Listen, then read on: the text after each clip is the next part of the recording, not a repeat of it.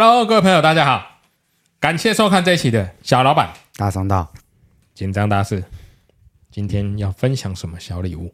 好，今天送个败家之眼的毛巾，哎，就是个好东西。对，快没了，快没了，连我都没有的东西呀、啊！你不需要。好，再来是这个高科技纤维布，也快没了吧？还有，哎，还有，还有，还有。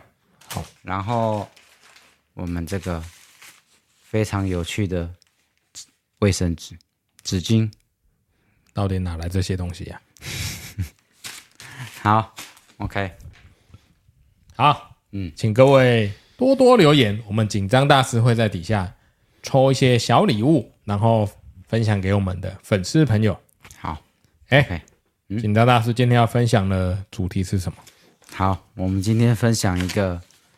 交通大执法，哎呦，今天是政府的商道哦，小老板大商道，我们要 focus 在商道，听起来就是政府的商道赚钱方式哦。然后我们的商真的是商道了，我们被政府商道，但是是政府的商道，没错。好，检举达人无处不在。今天要讲的一个话题就是比较比较感觉是这个是有漏洞的，对，就是。我们我看到一个 YouTube 哈，YouTube 频道上面有一个人有一个人在分享说他在家里哦，他的车停在家里，但是他的家门口有一个消防栓，那这个消防栓呢就在他家门口，然后他的摩托车就停在他家门口，就是他家住一楼，消防栓在在他们家一楼门口，大概几公分而已。就插了一支消防栓，那摩托车停在我家的门口里面，就被检举达人检举。这个检举呢，是每两小时可以检举一次。那这个恶邻居比较恐怖，或者是这检举达人比较恐怖，他每两小时去检举他一次。嗯，所以呢，当罚单寄到的时候，已经是一个月后的事。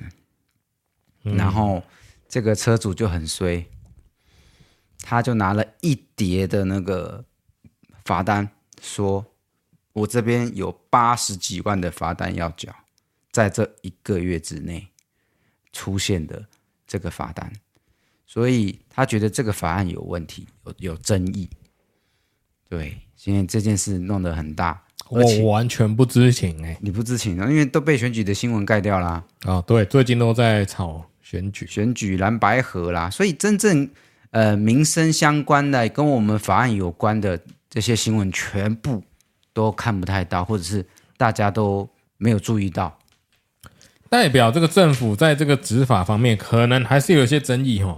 对，这个要么就是移走消防栓，对对嘛，要么就是你那个开罚的条件可能不能因人设事啊。我觉得就是消防栓移走，或者你检举的地点，你必须要有。符合 local 的地方，嗯，就是你这个法律必须要有办法遵守的，才叫做法律。你不可以定一个非常高标准的法律，结果自己没有人遵守得到。不是，这不是高标准，五公尺以内我们可以理解，但是他都没有算到你跑到人家家才几公分，然后就被有心人士刻意的一直连续检举你。对，这个就是要因地制宜嘛，就是你定这个法必须要合理嘛，合情合理。嗯，然后要合法，你这个法律才有用啊。嗯，所以你被检举过吗？我被检举过没有啊？我你没被没有那个违没有那种哦。对，一个小两个小时检举一次哦。嗯，所以回到刚刚的话题，我还是很想知道那八十万的罚单有没有缴？他哎有没有缴？他没讲哎，但是我记得应该是会走行政流程。他问题是谁有时间没事拿那么多钱出来？对啊，一般行政流程会叫你先缴钱，然后再等钱退下来。嗯，对啊，要不然八十万现金呢？你要去哪边生呢？嗯啊，不过我看他开 B N W 啊。我记得我有个朋友哈，哎，他交通罚单欠的非常多啊，真的欠了很久。多久？什么？呃，超速啦，然后停车路红线停车，反正。很多了。他说他累积下来也是几十万啊，然后不缴他就一直被加倍，我不知道是加倍还是加成呐、啊，加两倍，然后就停住，然后限到最最严重会被限制出境呢。然后就他就一直不缴啊，他死都不缴。最后那个哦，政府机关打来跟他说：“对你来缴，那打折你少缴一点。”就最后跟他协商，请他把罚单缴掉。所以代表这件事是可以瞧的，可以啊，我觉得可以乔。对啊，因为他说你我就是没钱缴啊，那他是不是名下没有财产，没有存款？对啊，什么都没有啊。哦，政府就说那想办法。把这个清掉嘛，但是我们可以用很便宜的价钱，嗯、我可以帮你打折，什么什么，反正就是把用最便宜的钱把罚单解决。所以私底下其实还是有一些法令，有一些管道可以可以结束这些啦，结案这些啦。是啦，但是他那种人，他身上有钱的人，他他不可能不可能都不都把都把房子什么东西的这样转走啊。对了，对啊，所以嗯。累积到这么多钱，嗯，反正我缴的罚单也缴过蛮多的啊。我我也是啊，年轻的时候骑摩托车很常被罚，超速啊，很容易超速啊，随便一骑就超速，不是吗？摩托车很容易被开罚那个进行机车道，对不对？嗯，对，因为有时候被挤到那边去，然后就被有心人士拍到侧路啊，超超速啊，或者前面有公车，你要绕过去啊。对，这样会被罚。对对对对对，然后要不然就是过。呃，被过过线过白线，嗯、对我之前在公司的时候，嗯，旁边我我去外修，我骑摩托车，我红灯啊，我停靠在右边红线，嗯，也被人家拍照被开罚一张。哦，这不是可以申诉吗？我不知道哎、欸，你如果是骑摩托车出去，然后靠在旁边，嗯。这检举达人应该可以，这是检举达人，因为我看那个照片的角度是从汽车拍摄出去的角度，这应该可以申诉。但是我记得你申诉好像要到台北市吧？的水源市场还是哪里的交通裁裁决所啊？然后你要拿去申诉，就是人家对你做了这件事，但是你明明没有违法，你却要花上非常多时间去申诉这件事情。我觉得光凭这一点也非常不合理啊。台湾的道路交通法规啊，还有一些检举达人，这个检举达人很难防，因为检举达人之所以是检举达人，很多都是故意去没事找事做，或是存心找茬，或是他愤世嫉俗。嫉俗啊，对。但是如果你是真的危害到后面的使用者权益，或是真的很大的影响，我觉得那个被检举呢，就摸摸鼻子就认了。对。但是很多情况，嗯，是很多愤世嫉俗的。那个检举达人在乱检举，哦，得罪小人呐、啊，或者是他被检举，然后他想要报复。我跟你讲，我们淡水店门口啊，嗯，以前是全部都红线了。淡水新市镇，嗯，你知道新市镇是什么意思吗？新规划的市镇嘛。嗯，好，新规划的市镇是不是所有的东西都要完善？你的停车机能，对，交通机能都要很完善嘛。是我们那边就是偏偏名字叫新市镇。任何一个机能都烂到爆，方圆你可以说这几百公尺一公里方圆没有停车格，机车停车格一格都没有。哦，你觉得这个世界上有人不骑机车吗？好，我们的整条路没有机车停车格，整条路都红线就算了。嗯，所有的住户、所有的客人来修电脑，以前停上来停到我的人行道旁边就被检举，没人检举。嗯。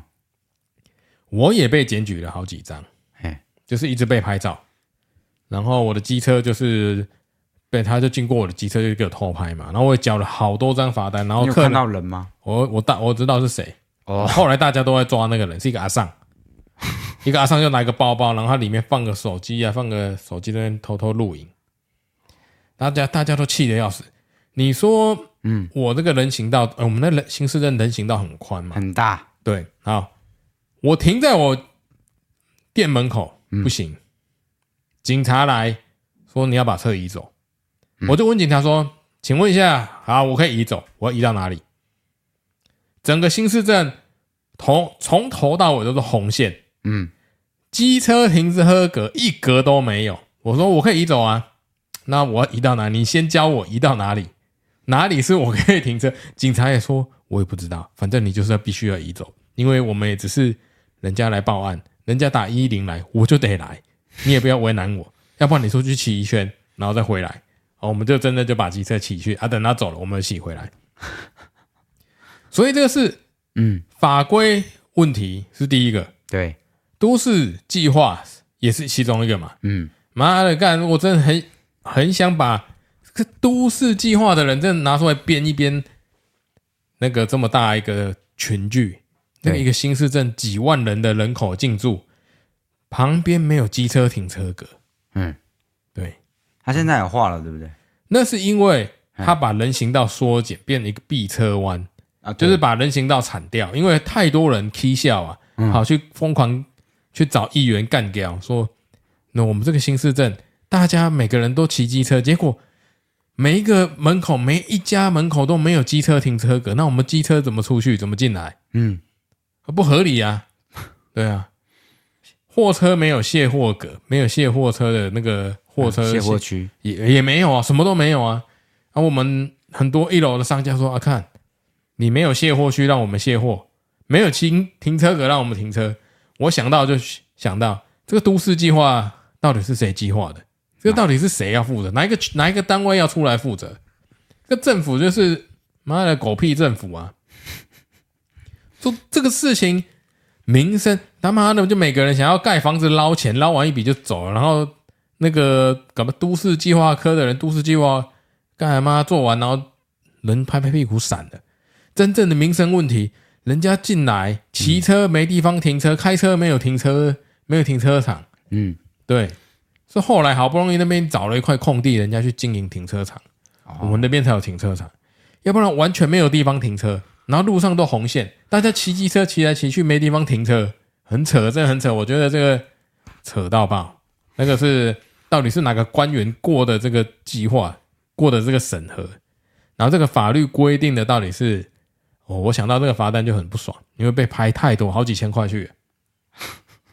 对啊，因为我没地方停啊，我没有停车格可以让我停啊，嗯，也没有非红线的地方让我停啊，全部都红线。对，我不知道我机车停到哪，就这就是这样啊，所以这是法律的问，法律有问题啦。嗯，然后那个从化区嘛，这个都市计划区也有问题，那不是盖的，那个大楼盖的很漂亮，然后干这叫从化区，然后不完全没有考虑到民生用途。大家出来就是开车就是骑车，你看，像我去，嗯。啊、呃，之前在美国，对，美国他们去逛商场的时候啊，商场的停车区，嗯，都比商场还要大，真的，真的，真的，你停车的地方一定比商场还要大，因为美国人呢、啊，你不能够随便路边停车，他们真的是很守法哦，他们宁愿停很远然后走路，嗯，但是你就是不可以随便路边乱停。所以，像美国，他们你去买个东西，去譬如说沃尔玛、Costco 买东西，他们就是一个一个一个区域嘛，有很多商店，啊，你车开进去，它就是很大很大的停车场，让你停车，无敌大，停车的地方比商场还要大，因为他们有考虑到使用者的问题。嗯，我今天美国大部分都是开车嘛，对啊，没办法，我进来一定是开车，嗯，哦，买东西开车，所以我的开车进来停车位要做的很足。我人愿人才愿意进来逛嘛，像拉斯维加斯也是一样啊。嗯，那停车场比那个饭店还大嘛，很正常啊。要不然你车进来你要停哪里？台湾我那边就很瞎，盖的房子那么多，新房子这么多，这么大栋，人口这么多，结果没地方停车。这个都市计划有人盖的有问题。对啊，乱搞。像日本他们。如果你一个超商要坐在那个街道上，他说你的卸货区在哪里？你要有卸货区的地方，而且是你的位置，你才能盖这个超商。在台湾不是这么很合理啊。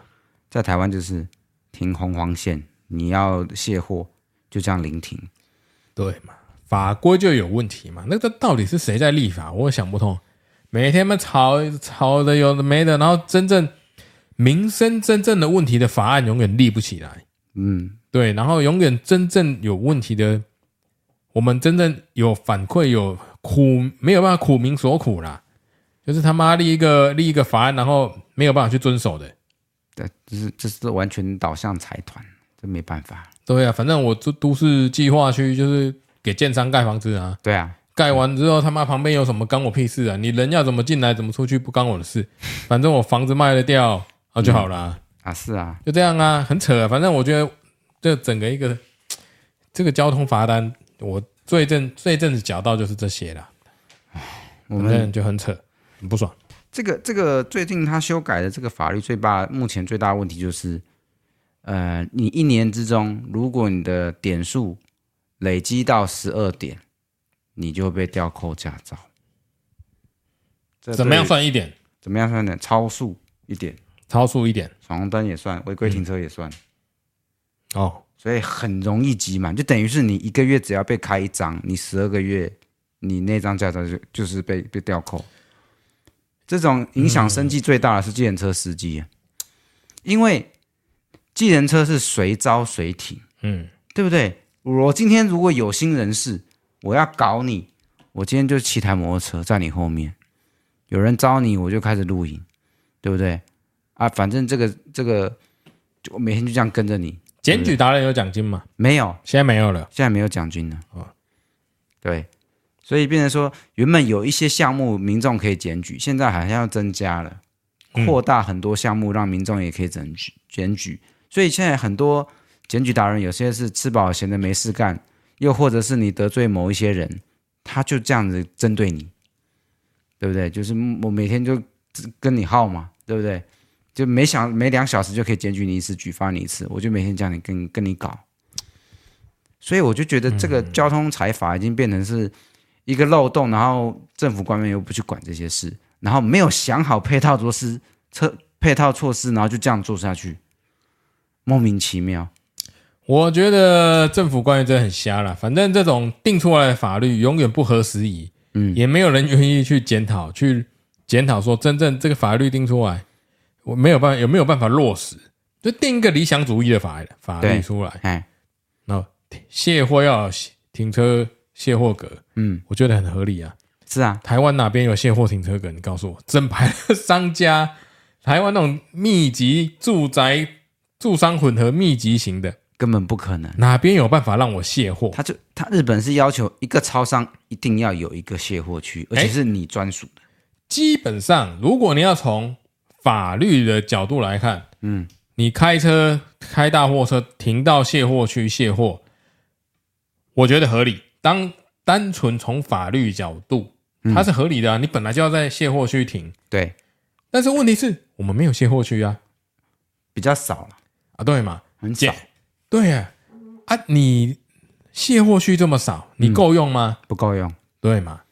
所以你是没有办法，你定了这个法是没有办法被遵守的法。那定这个法其实又要就有问题，要么你就增加卸货区，要么你的法律就要改。因为我记得我网络上也有一些乡民哈，有些有一些酸民说，本来就应该要在卸货区，你这样违停，嗯，哦，后面的人要超车，很容易出车祸，到时候他撞死了，对，对，你要赔钱吗？哎，他讲的没错，但是他没有考虑到，哎，他那个酸民会说，你就乖乖的把货车停到卸货区或停到停车场，用手推车，嗯，把货慢慢的拉到你要补货的地方，哈。他可能没看过超商补货，那个货有多少？超多，也可以啦。其实照这个酸民这样讲的理论是没错哦，我们可以把是成立的，嘿，完全可以成立。好，那今天开始，嗯，所有的成本加上去，你承受得住吗？对你和对啊，你承受得住吗？酸民讲的干嘛很轻松嘛？嗯，好，大家如果真的照这个法来讲，我们运输成本。人事成本、劳力成本加上去，嗯，你这个司机要你每天走一个小时、走半个小时来搬货，走搬货下货、搬货下货花两个小时，嗯，你要不要给他加薪？你不加薪，他干不干？不干，保保保证不干嘛？嗯，停车费，嗯，对不对？嗯，停车场的费用、油钱、来回寄的时间嘛，嗯，因为他每天耗损的时间太多，变成他做不了多少事。企业营运成本又增加，对对不对？他又要多害一个人来做这些事，全部的东西如果价格给你涨一成，我相信也没办法，涨五成可能可以哦。哦，至少可能两三层要了，两三层 cover 应该不过来，有点硬。嗯，如果一个东西涨一倍，然后就完全照你照这些酸民说的，好啊，你我你车就乖乖停到停车场去，不管多远，你就用个推车慢慢推回来，然后你去慢慢这样运送。嗯，我觉得是可以的。当然，但是这个东西成本算在你以后的消费成本上，你能不能接受？就你能不能接受而已嘛。嗯，因为司司机。货运、劳务成本全部加在一起就是钱嘛，嗯，时间就是钱呐、啊。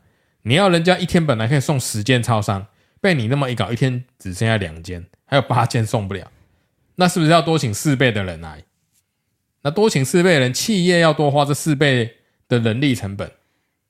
你是企业，你为了要维持营运的账面上的损益，你是不是得调整物价？对啊，东西涨价，你能接受？那我觉得都能够都好瞧，但是问题是，当真正这样涨价之后，有人可以接受得了吗？就因为要符合嗯那个网络上的酸民正义，就是这这样才合理吧？如果你要符合网络上酸民正义，你所有的东西就得涨价。是啊，因为你全部都要跟着劳务来走嘛。对，但是我相信一涨价可能。整个社会影响非常大，哦，这个是理想而已啊。但是，对啊，这我觉得都市规划的问题啦。然后停车停车格真的是不够，然后卸货区也不够啦，所以常常被开单嘛。然后小黄，小黄最惨了，他随招随停嘛，对不对？对啊，没办法。那如果人家站在红线那边招你，你要是做不做生意？对啊，啊，对啊，我只要在后面偷拍你这个小黄，你今天可能。你今天的呃工作就是白白做啦，嗯，对啊，所以我觉得可能要因时因地，然后去制定比较符合现代的法律。应该是说，法律本来是要就是要服从的，对，这是没错，对。只是我们要站在合理的角度去去定法律啦，不能定一个天马行空，像我刚刚讲的那个法律。讲起来、听起来都是正常，都是合理。嗯，干就是做不到嘛。对啊，你定一个做不到的法律，然后来惩罚人民，你娘嘞！干我他妈找这些立委投票投给这些立委，他妈是在干嘛？投给这些官员是在干嘛的？反正官员就会，都反正官员也不做事啊。他们也不做，他们也不坐车啊。他们有他们他们连卤肉饭一碗卖多少都不晓得吧？啊，对啊，面线多少钱也不知道啊。对啊，你找这些官员出来干嘛？那就是一堆倚老卖老，然后愁庸的位置啊。嗯嗯，真正要知道行人，呃，之前不是在吵台湾是行人地狱？嗯、对对，我觉得很合理啊。被罚六千这件事你怎么看？谁被罚六千？就是这个，你如果不礼让行人哦，我觉得你要看当时的状况是怎么样。现在不就是很多人在路上就是慢慢走、跳舞，然后或硬拖着很慢。我相信这些人哈是特例的少数，嗯、我相信是特例。但是遇到这种白目的时候，嗯、你就必须要很小心，因为你看到、哦、我那边店里很奇怪啊，我我开车出来右转呢，就是一个红绿灯，对，红绿灯一定会有个斑马线嘛，让人家过马路，对不对？对，好，我这个红绿灯，假设我开车停到这红绿灯有三十秒的时间，嗯，哦，现在是绿灯，我可以过了，对，好，绿灯过了，然后我要假设我要右转，嗯。右转一个人行道，哎，好人，哎，那个斑马线，斑马线，好，路人呢、啊？假设来二十个或十五个是过马路，哎，他们还没过完呢、啊，我这边绿灯已经变红灯了，你没办法，你只能停。哦，靠要，我在那边停着，嗯，我等他们过完，我这边已经不能走了，嗯，然后接下来他们那边车道又开始动了，对，好，接下来又一个轮回，嗯，等到他们等等等人到了，嗯，好。他们等等到我可以走，我绿灯了嘛？对，然后他要过马路了嘛？干，我就在那边等。嗯、这几个人过了马路之后，更，灯号又变红灯了，我永远被困住，我根本出不去啊！啊，如果你不去，你切不出去，照合理、照常理来讲，要被罚六千。六千，对。妈的，那这到底是什么问题？干，我就让他开着车，然后我就要真正等到两边都没人的时候。我就在在车上等，等没有人，我才能出去。只能这样子。对，这就像感觉就是你车开进西门町，然后结果嗯源源不绝的人。其实人，呃，车子让人我都可以接受了。其实因为人真的比较脆弱嘛，那我们假设不赶时间的，嗯，那我们慢慢等他一两个红绿灯都没关系，嗯。但是我相信各位网络的粉丝朋友，嗯，很多我们时候我们骑车开车的时候，嗯，我叫你多等三秒，你都不能不能等的。要多等两个红绿灯的时间，等行人走完之后，你才能过得了马路。我你的等得下去吗？就是这是一个现实的问题了。当然，我觉得礼让行人是很好，但是我们是不是有什么其他的配套方式让行人走？就是你在那个路口规划的时候，可能要稍微避一下。嗯，对，就是要避免那个道路设计的问题。对了，就是道路设计的问题。法律要遵守。我觉得很合理，因为法律永远是保护人嘛，嗯，或是保护保护那些狗官嘛。然后这个你定出来的法律，我们去遵守，但是你定的法律不能太瞎，或是不能不合时宜的法律啊。我我在这边有一个斜坡，嗯，斜坡下去之前呢，好像时速超过三十，哎，就会被拍照，一千二。你说北医大下面那边的，对，那真的太瞎了。那个斜坡，你不踩油门滑下去，时速都超过三十，结果才执行好像一个月，哎，这边的民意代表就被人家扣爆了，就是全部的住户跑去干掉。最后他说这罚单不用缴，因为他说大家都说你们自己骑车来看看，你不用吹油门哦，你你你不用吹油门下去，时速都超过三十了。你说这个超过三十就可以拍照？所以我觉得道路设计是一个问题，嗯，法源设计也是一个问题。你法源只要为了人民好，我觉得都可以。那人民也要愿意承受他我们遵守法律的代价，也都可以。今天的重点是什么？你知道吗？嗯，他改这些交通法规呢，他的真正的用意是想怎样赚钱呢？啊？没错，这今这就是今天真正的问题。政府的商道啊，这是政府的商道。他今天不是要让我们来遵守法律或遵守交通规则，惩罚性要收你钱，他就是要收你钱。嗯，讲穿了就是这样。这边的停车，台北市的停车格就是不够。你说你要怎么去图利这些财团，然后你把车全部停到财团的停车格里面吗？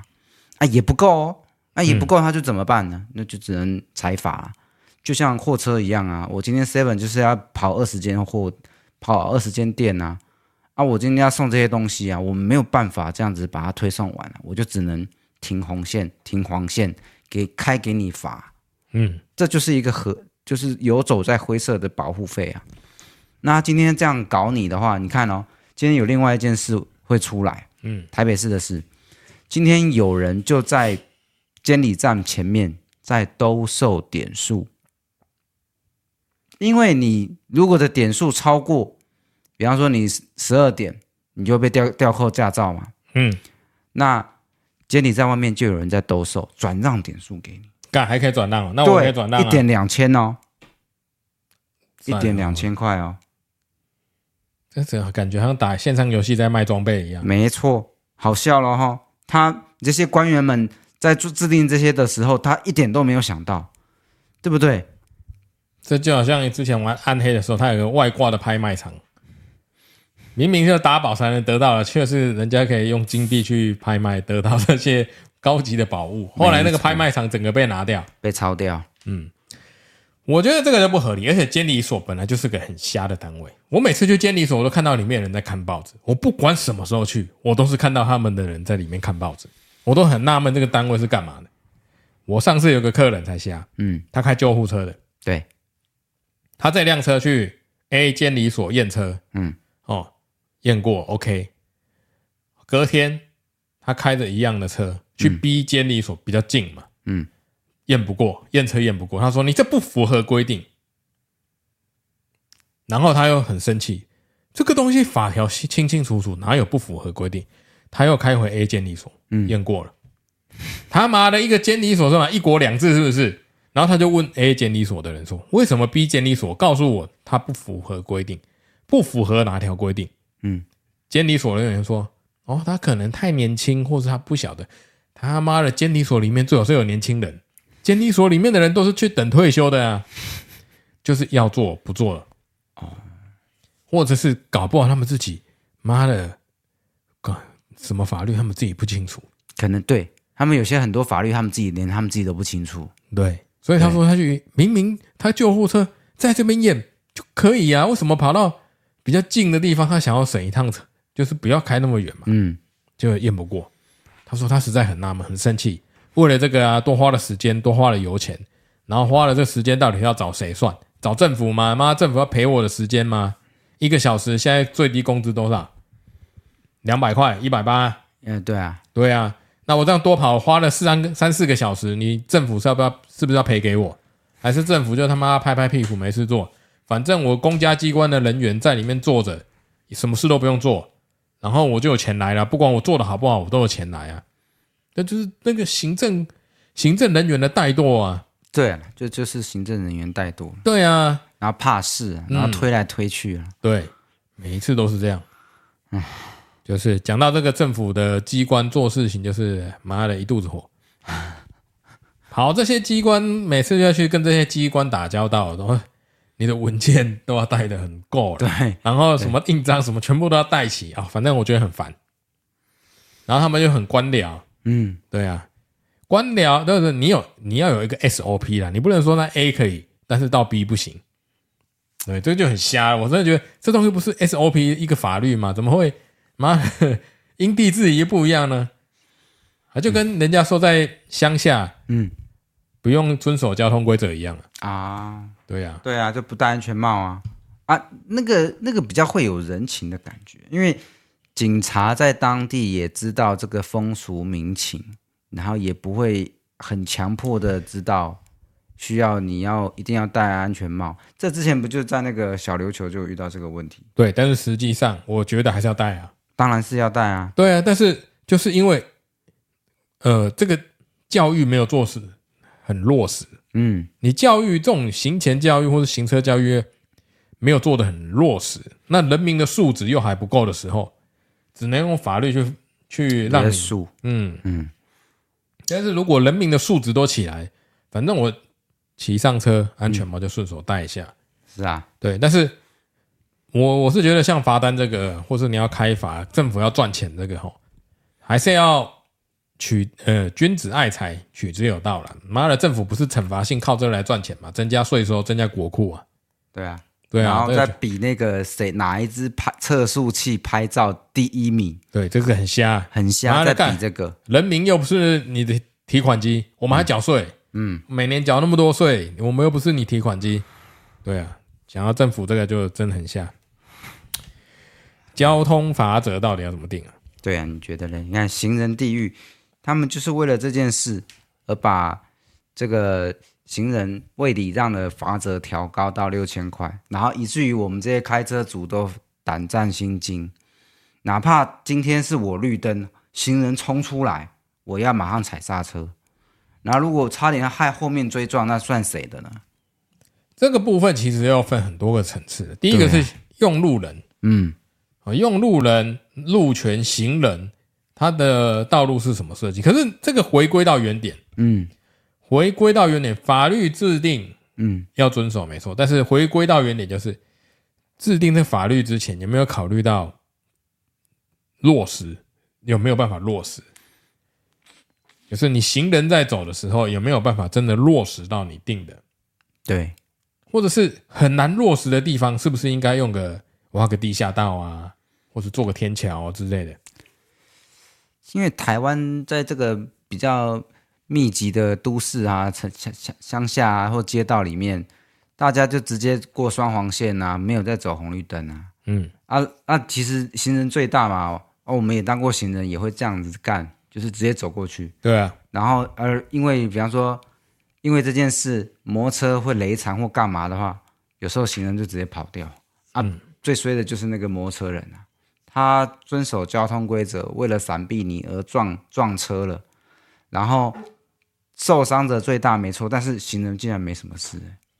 对啊，所以我我觉得这个真的回归本源了。第一个，我们公民素质要够，不管是用路人、用车人嘛，我们走在路上，我们自己本身素质要够。今天的问题就是交通法则有一些哦就不公平。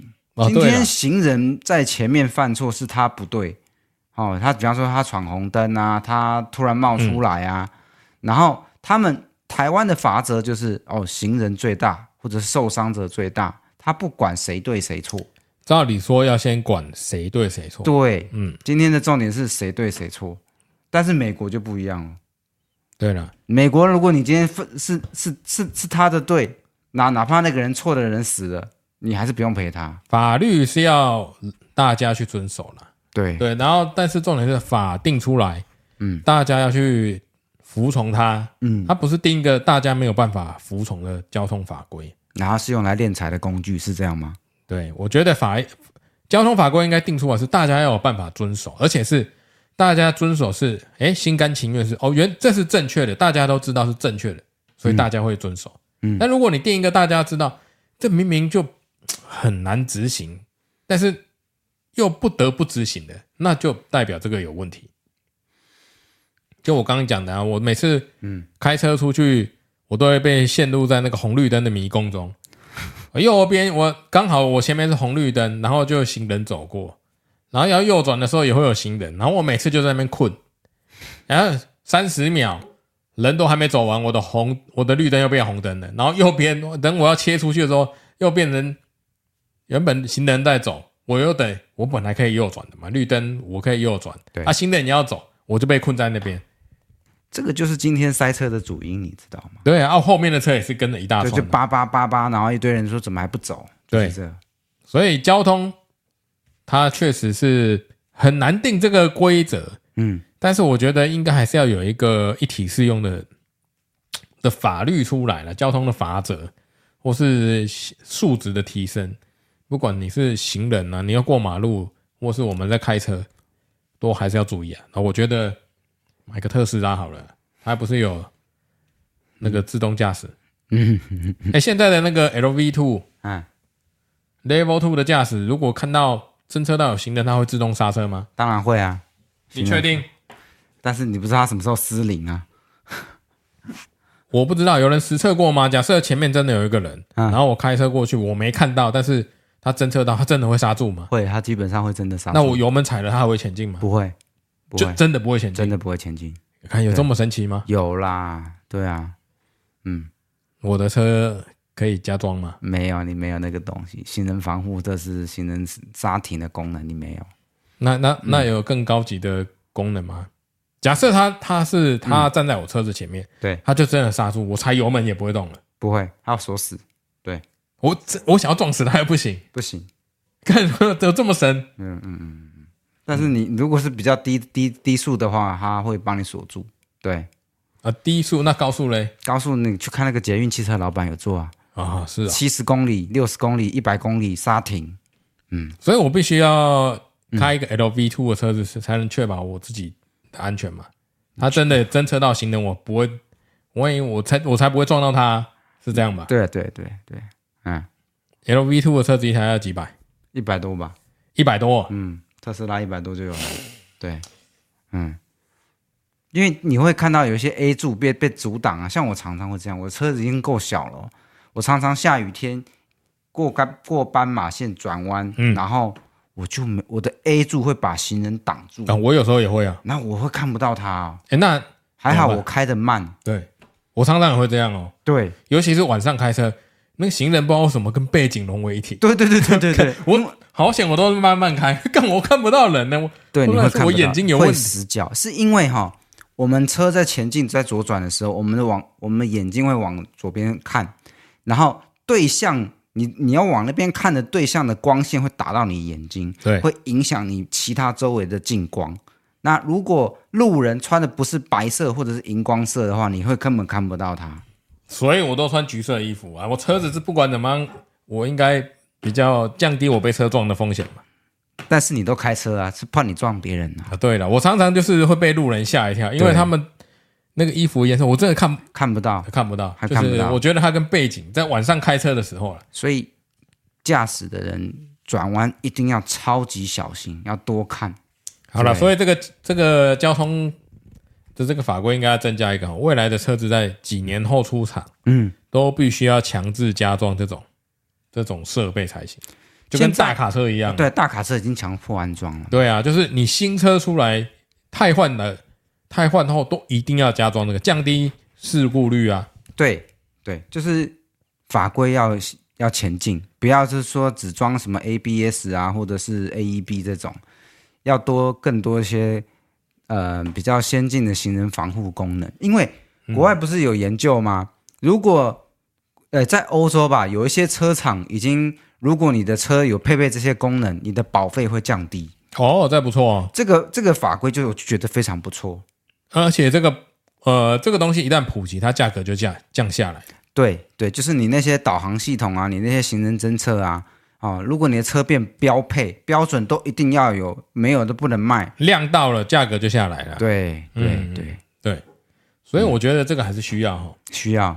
交通法规要好好想想，不要都是因为一昧的那些呃立法委员都想过，他们只想过他们的法案。对，比方说，你看哦，酒驾这么可恶的事，他居然没有这么严重。哎，对啊，我一直很好奇，你有没有觉得酒驾？哎，酒驾很严重，撞死几个人呢？他居然不重判呢？为什么酒驾不能重判？我还我到现在其实我也想不通，他到底是法什么法源让酒驾不能重判？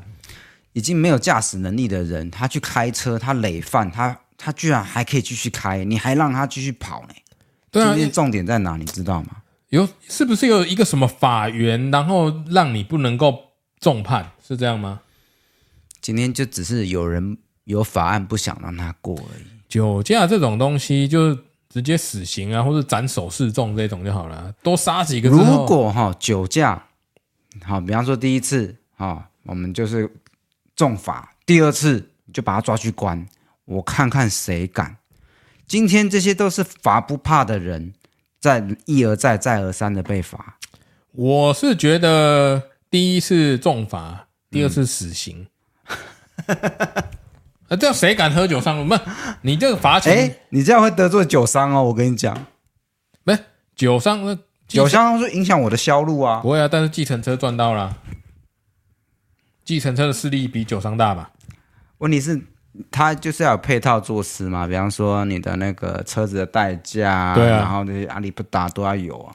现在车子代驾有了，手机 App Uber 叫车多方便，嗯，对不对？所以我觉得酒驾这个很要求啊，酒驾只要是酒驾，你第一次重罚，第二次就直接死刑啊，或者是直接斩首示众之类的，我觉得这个才有才有贺主的意义。因为你这件行为本身就害死其他人了。哎，我们应该先观察各个国家的那个酒驾的法则。这这个观察国家，其实我觉得就没什么屁用，就是只要在台湾酒驾就斩首。我觉得这就就跟诈骗一样，第一次嗯重罚，第二次死刑。我是觉得嗯，只要是酒驾对诈骗嗯，第一次重罚，第二次死刑。我相信很多人都会赞成，是我相信会世界会好很多。欸、酒驾他妈的，你如果你自己试想啊，如果今天走在路上是你的家人，嗯、不要说你，你自己被撞死你就不晓得。嗯，假设你是你家人走在路上好好走的，嗯、莫名其妙有人酒驾干嘛撞死了？嗯，他妈的，我干要是我就想办法请杀手去干掉他，一命赔一命。我会花所有的代价，不管多少钱去买枪。三枪，或是去找那个去酒吧看看有没有人是当杀手的，去帮我把这个人找出来干掉他，不管花多少钱我都愿意。假设发生在我身上，就是感觉今天这个交通法则哦，就是该罚的不罚，然后不该罚的却罚这么重，然后呢，有点避重就轻的，就罚不到痛点了。对啦。他罚不到痛点，对，都是在从小老百姓身上提款，重罚的就不用。那、嗯、我觉得重罚就酒驾这一点就就是直接死刑就好了。就第一次重罚，第二次死刑，就看是要找一个地方，就是 规划一个地方，然后就是大家可以围观去斩首示众的地方。嗯，我觉得可以啊，这个才是贺主酒驾，这绝对是贺主酒驾，没错。还有贺主诈骗啊，只要是被抓到。第二次就死刑，哎，第一次还有给你改过机会哦，不要说我没有给你改过，不教而杀谓之虐。嗯，第一次抓了，嗯啊，第二次那就死刑。不好不好意思，就这样。那是因为酒驾不是发生在我们身，被撞死的不是发生在我们身上，对，没有切身之痛。如，果是发生在我身上，嗯，干我绝对会真的想办法去找人去弄死他妈的撞酒驾那个人。我管他有没有什么回忆，什么下半是不是什么犯最后犯行良好，或是有悔可教化，我才不撤销那么多。我就想办法找人去弄弄死他。嗯，就一定的啦。如果如果发生在我身上，我一定会去弄死他，不管要花什么代价，我都会弄死他。但是这个都是找找台面下的人嘛，是，对啊，一定找得到啦。我跟你讲，要找多找得到。是，对对对，这这这这个就是法律不健全。嗯，对啊，反正这就就就是是这样了。嗯，好吧。哎，好了，这个是沉重的议题啦。真的希望哪一天酒驾跟诈骗一样，嗯、第一次重罚，第二次直接斩首示众，让这个诈骗跟酒驾永远消失在台湾人的眼里。太可怕了。